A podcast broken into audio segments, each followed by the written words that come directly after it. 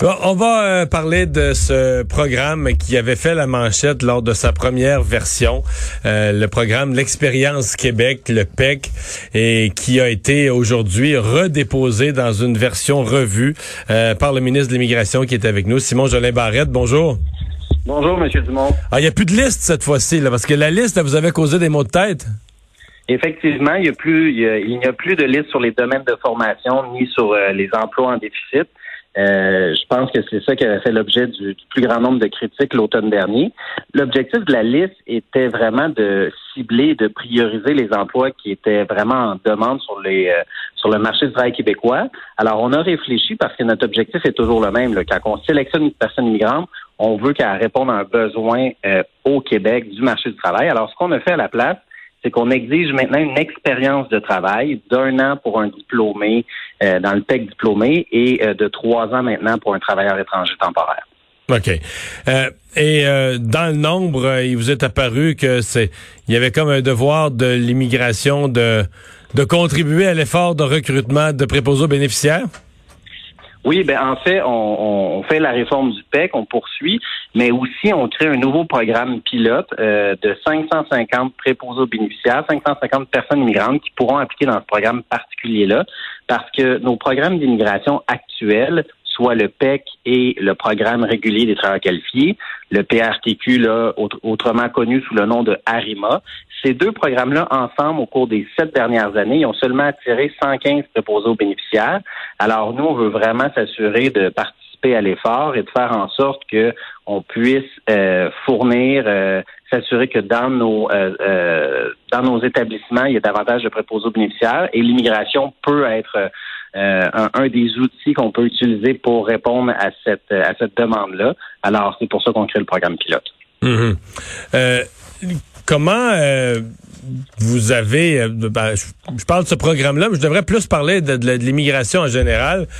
quelle vision vous avez de l'immigration? Parce qu'on est passé là dans c'est jamais vu dans l'histoire. D'habitude, ces affaires-là arrivent sur une décennie, mais là, on est passé à peu près en un trimestre d'une forte situation de, de, de, pénurie d'employés, de plein emploi, de recherche de main-d'œuvre à une situation de chômage élevé. On est probablement revenu, je sais pas pour combien de temps, mais en tout cas au moins d'ici la fin de l'année 2020, à un chômage que les gens, vous à votre âge, vous n'avez même pas connu ça, le chômage dans les deux chiffres, les 10-15% euh, On peut pas avoir la même politique d'immigration en plein emploi puis en chômage élevé? Effectivement, écoutez, il y a quelques mois, quand la pandémie a commencé, on était en rareté de, de main-d'œuvre. Là, c'est tout le contraire. Alors, c'est pour ça que nous, toute notre proposition en immigration, notre réforme vise à s'assurer que les personnes immigrantes puissent occuper un emploi à la hauteur de leurs compétences. Donc, d'où la nécessité d'exiger euh, une année de travail pour les diplômés universitaires euh, deux ans pour ceux qui ont un DEP et pour ceux qui sont déjà des travailleurs étrangers ici, euh, ben maintenant ça va désormais être trois ans d'expérience de travail. Euh, vous noterez par contre qu'on a mis une clause transitoire pour ceux qui étaient déjà en emploi au moment où le règlement sera entré en vigueur, donc une clause de, de transition.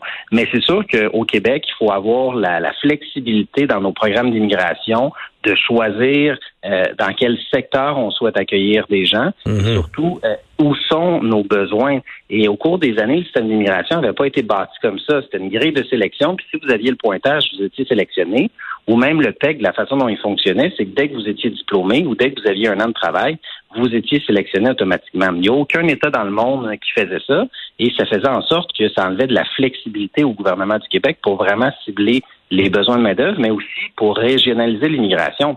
Parce qu'il faut comprendre qu'avec le PEC, j'avais pas de possibilité euh, de mettre en place des mesures pour régionaliser l'immigration, tandis qu'avec Arima, avec le programme régulier travailleurs qualifiés, je peux avoir une incidence sur la régionalisation. C'est pour ça qu'on veut utiliser davantage Arima. Qu'est-ce que vous retenez de l'épisode de l'automne dernier qui était quand même dur politiquement pour vous? Ben, je vous dirais que je suis retourné à la table de travail, euh, j'ai refait des consultations. Euh, c'est sûr que euh, l'automne dernier, on n'aime pas ça quand ça se passe comme ça, mais l'objectif est toujours d'améliorer les choses.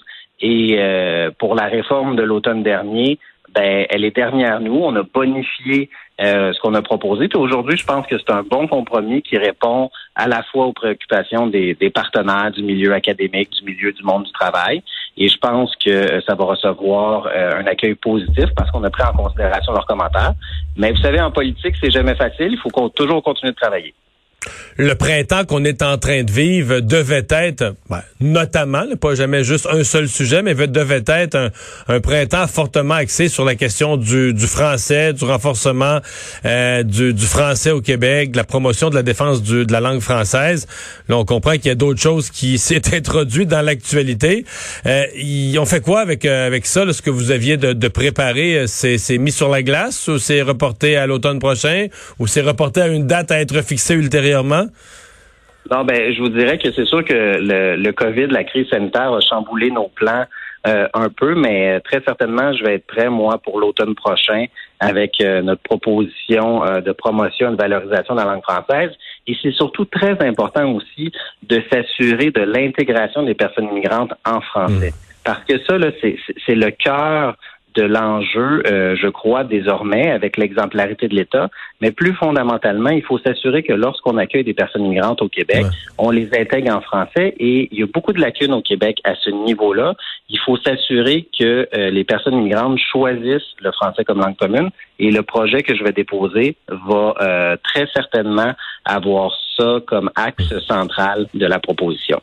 Êtes-vous inquiet de ce qui se passe à Montréal avec le, en fait, le, français euh, auquel vous, vous voulez adhérer, faire adhérer les nouveaux arrivants? Est-ce que c'est le français français, le français de l'Académie française ou c'est la nova langue épicène euh, qui est en train d'être développée par un certain nombre d'extrémistes euh, à, Montréal, entre autres autour de l'administration de Mme Plante? je vous dirais que c'est le français des Québécois puis des Québécoises. Ça répond.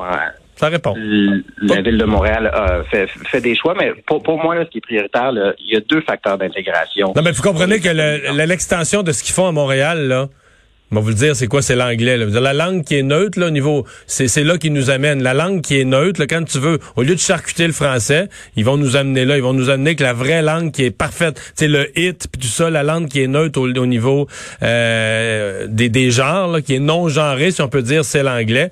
Fait que si on suit leur logique, on parle tous anglais, c'est bien mieux de même. Là, on, là, on est non genré solide. Ben, moi, moi, je pense pas que c'est une avenue qu'il faut suivre parce que euh, la langue française, là, on est la seule société en Amérique du Nord là, euh, que c'est la langue officielle de l'État. C'est ce qui fait notre spécificité. Euh, c'est l'expression euh, de. Dans le fond, c'est le mode d'expression de la nation québécoise, le français. Mhm. Alors, il faut s'assurer qu'elle soit utilisée, qu'elle soit protégée. Et le gouvernement du Québec va être là pour agir. Et, et je pense qu'il est temps aussi que on, on, de l'avant certaines propositions qui ont pas, euh, on peut se le dire, au cours des 15 dernières années, la langue française, ça n'a pas été une priorité pour les anciens gouvernements, ça va l'être pour le nôtre. M. Jolin Barrette, merci. C'est moi qui vous remercie. Une bonne journée à vous. Je pense pas qu'il veut prendre la mairesse plante de front. Effectivement, mais, c'est bon, il a quand même, quand il répond, quand même répondu. Il dit, quand il dit c'est le français que parlent les Québécois, moi je, prends ça comme une, une réponse, euh, une réponse claire.